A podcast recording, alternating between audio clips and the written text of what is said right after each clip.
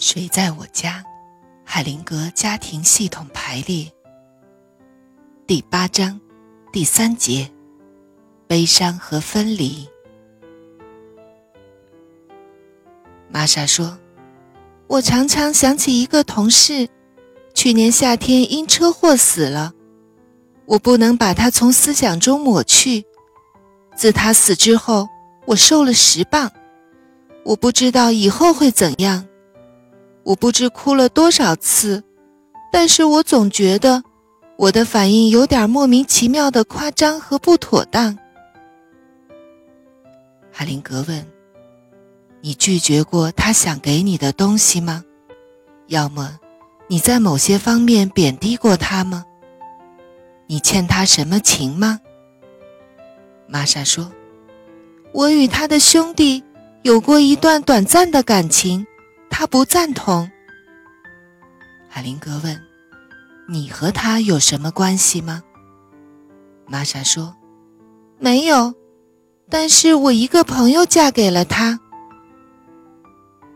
海灵格说：“我已经给了你一些暗示，从那里你可以看出一些端倪。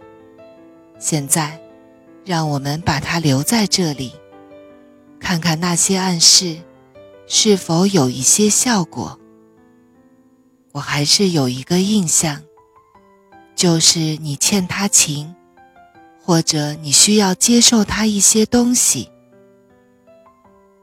十年前，当我的邻居因心脏病发作突然死亡时，他的妻子变得心神狂乱，他哭了又哭。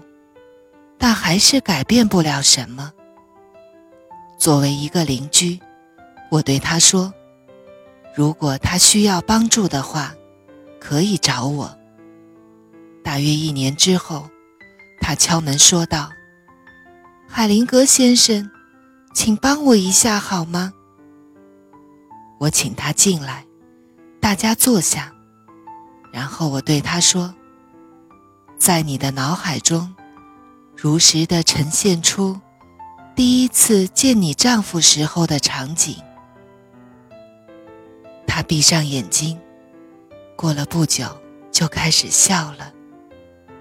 我说：“现在你可以回家了。”她站起来离开了。从那以后，她真的想开了，并变成一个非常活跃的、动人的女人。